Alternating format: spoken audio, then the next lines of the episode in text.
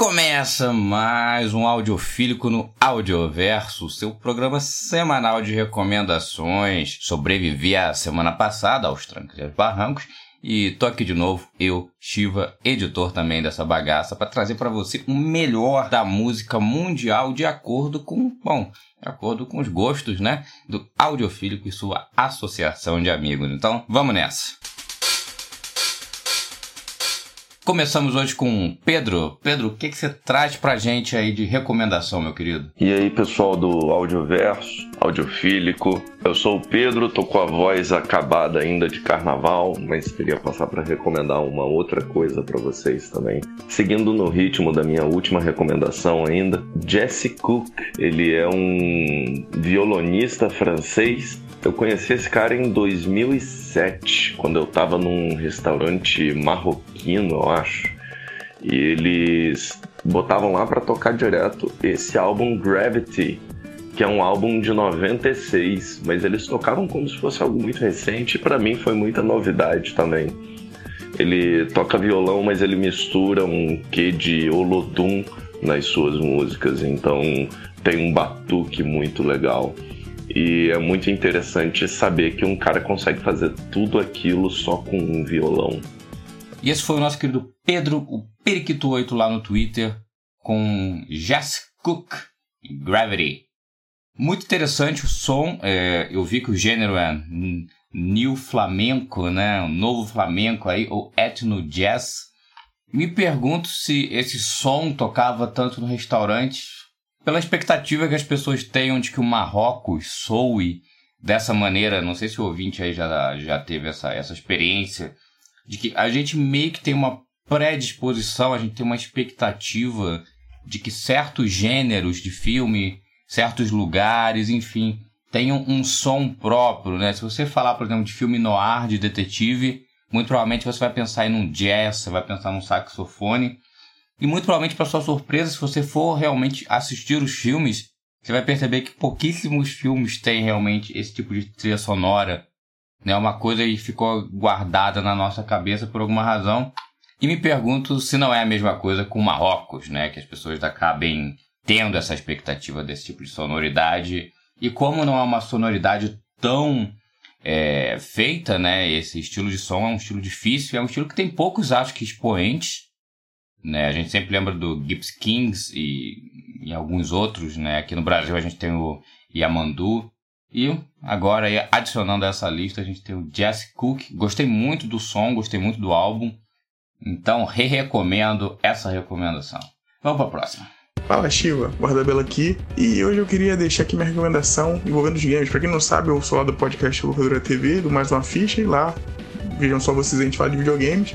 E hoje eu queria deixar aqui uma das minhas trilhas preferidas do videogames. E eu acho que não é nem a minha preferida da série, mas eu acho que é uma trilha muito marcante, que é a trilha do Street Fighter 2. Trilha feita pela grande Yoko Shimomura. É, essa mulher é incrível, ela fez a trilha do Samurai Shodown 1, ela trabalhou também em Final Fight, mas eu acho que o grande trabalho dela veio quando ela se envolveu na obra no Street Fighter 2.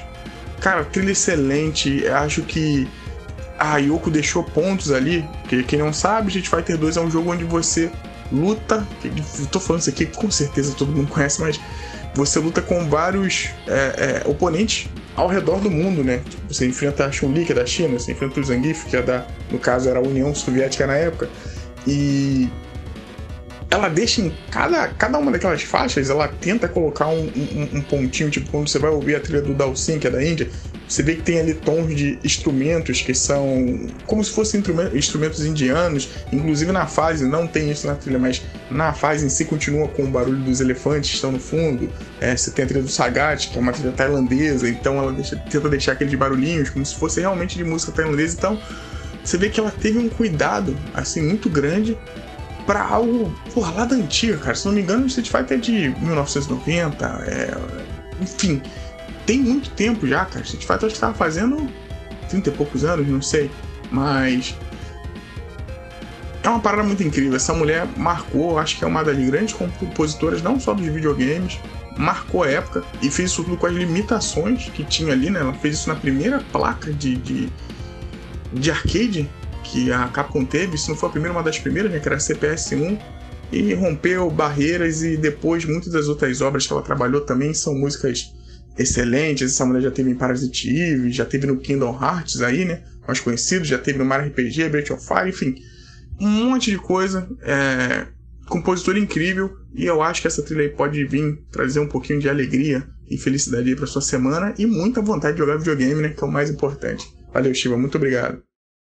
Obrigado você, cara. É, esse aí foi o Eduardo, guarda-belo da Locadora TV do Mais Uma Ficha, trazendo pra gente Street Fighter 2.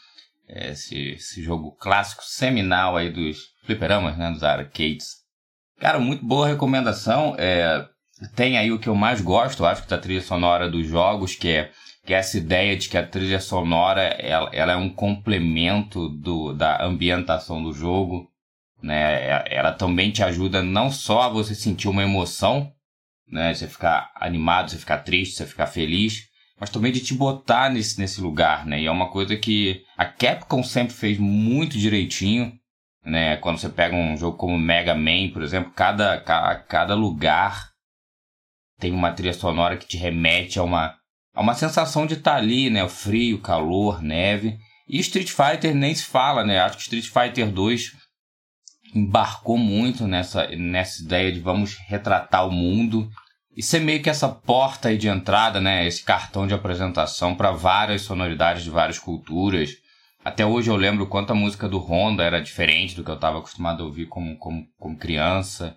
É, a gente tem a música do Vega, que é bem flamenco, né? Enfim, é uma recomendação muito boa, cara, muito bem lembrado.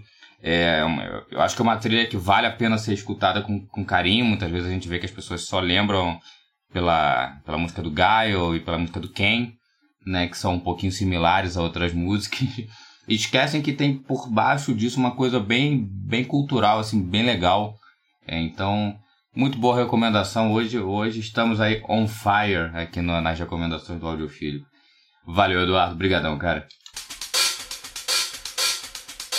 Olá a todos do Audiofílico, meu nome é Júlia e a recomendação dessa semana é um pouquinho diferente. Eu não vou recomendar um álbum, eu vou recomendar um artista. Uh, eu vou recomendar o Nelson Cavaquinho, porque eu sou muito fã do Paulinho da Viola. Eu tenho uma certa idolatria por Paulinho e sempre escutei muito dele, sempre escutei muito samba, mas ultimamente eu tenho ouvido com mais carinho, com mais uh, atenção, né? A discografia do Nelson Cavaquinho e é brilhante. É, os arranjos são brilhantes. O Nelson, é, já aviso para quem não conhece, ele tem uma voz muito peculiar. Mamãe chama de voz da cachaça. Mas os arranjos, as letras, eu gosto muito do jeito que ele canta. É de uma poesia, é de uma. É, é de um trabalho tão maravilhoso que hoje em dia eu acho que eu considero ele o maior do país, né? Porque é sempre uma tortura, né? Sempre fica a briga, ah, Noel, ah, Cartola, ah, Nelson Cavaquinho, um monte de gente tem, tem o, o secto do João Nogueira, né? Mas a minha indicação, acho que até para quem queira começar com o samba, né? De olha, o que que, o que, que eu começo a ouvir, né? Vai por Nelson, é, é muito, é muito rico. Um abração a todos e é isso. E essa foi a recomendação da Júlia, dessa vez sem participação da Vacolina, né, que trouxe pra gente Nelson do Cavaquinho, esse monstro, né, do samba, com essa voz bastante característica, uma voz bem lamentosa, né, bem sofrida e que tocava, né, de uma maneira muito muito própria, assim. Normalmente eu acho que quando você pensa no som samba, você tá pensando no som que o Nelson fazia, é, ficou extremamente marcado. É um, é um artista que tem poucos álbuns gravados na voz dele mesmo, né? Mas como compositor aí são mais de 600 composições, se não me engano. Para ir complementar a recomendação da Júlia, vou também falar do desfile da Mangueira de 2011, que homenageou, né, homenageou o Nelson com samba muito bonito, escrito em primeira pessoa. Faz meio que uma, uma passada pela trajetória dele, então, então serve aí de, de lembrete, né, que carnaval também é cultura, carnaval é uma forma de te apresentar novas histórias, vidas, lugares, enfim. É um evento cultural com dança, música, teatralidade, alegorias, adereços e afins. E esse desfile especificamente do Nelson do Cavaquinho é muito bonito. É, tem no YouTube, né? Tem sempre uma alma caridosa que grava a Globo e coloca no YouTube. É, e por alguma razão nunca é derrubado. Então, essa recomendação dupla, né? Invadir aí a recomendação da Júlia para falar tanto escutem o Nelson do Cavaquinho, quanto se der curiosidade para saber um pouquinho da vida dele, por que não assistir o desfile que prestigia, né, a carreira, a vida dele pela ótica da Mangueira, né, que sempre foi a escola de samba que, que ele tanto torceu. Então, recomendação da Júlia, Nelson do Cavaquinho, tem a discografia dele no iTunes, tem no Spotify, tem, tem no Play. Então, escutem. E aí, Shiva, beleza? Aqui que eu tô falando é o Júnior Carlota, lá da Pocilga. É, eu quero recomendar. eu quero recomendar que vocês façam um comentário sobre a recente vacilada que uma fanqueira indicou que existia um ladrão dentro de um bloco e o cara, na verdade, não tinha roubado de ninguém. Valeu, galera. Abraço. E esse foi o Júnior, lá da Pocilga, querendo ferrar a gente, né? Fingindo que não sabe que nós do Audiofílico somos proibidos por contrato de comentar coisas negativas sobre essa figura. Vide que membros desse podcast têm em sua família os primeiros fãs dessa, dessa figura aí polêmica do momento. Então, Júnior, lamento, Júnior, eu queria poder comentar esse caso, mas eu ainda não quero morrer. E bom, depois de ver minha vida passar diante de meus olhos, nada me resta além de, claro, trazer minha recomendação para vocês. Essa semana vou trazer a trilha sonora do jogo Fury. É uma trilha no estilo synthwave, retro eletro, essa nostalgia anos 80 aí misturado com eletrônico que a gente tem, que tá popular hoje em dia, né? Ela é uma trilha é, original, mas que ela contrata outros artistas né? Então você tem aí o Carpenter Brut, você tem o Danger, você tem o Wave Shaper, Lorne, aí, aí fazendo músicas né, para essa trilha. Ela tem uma versão em CD que você pode ouvir no iTunes, ela tem no YouTube também. São versões maiores das músicas do jogo que durante a narrativa do jogo essas músicas vão mudando, então a trilha tem esse aspecto de você ter vários recortes das mesmas músicas. E acho uma trilha muito boa, muito energética né, muito para cima, tem bastante esse espírito assim bem arcade, né, bem fliperama da música que te empolga, da música que te energiza. É ótimo para quem gosta de correr, ótimo para quem está querendo fazer exercício e quer ouvir alguma coisa que não tenha letra.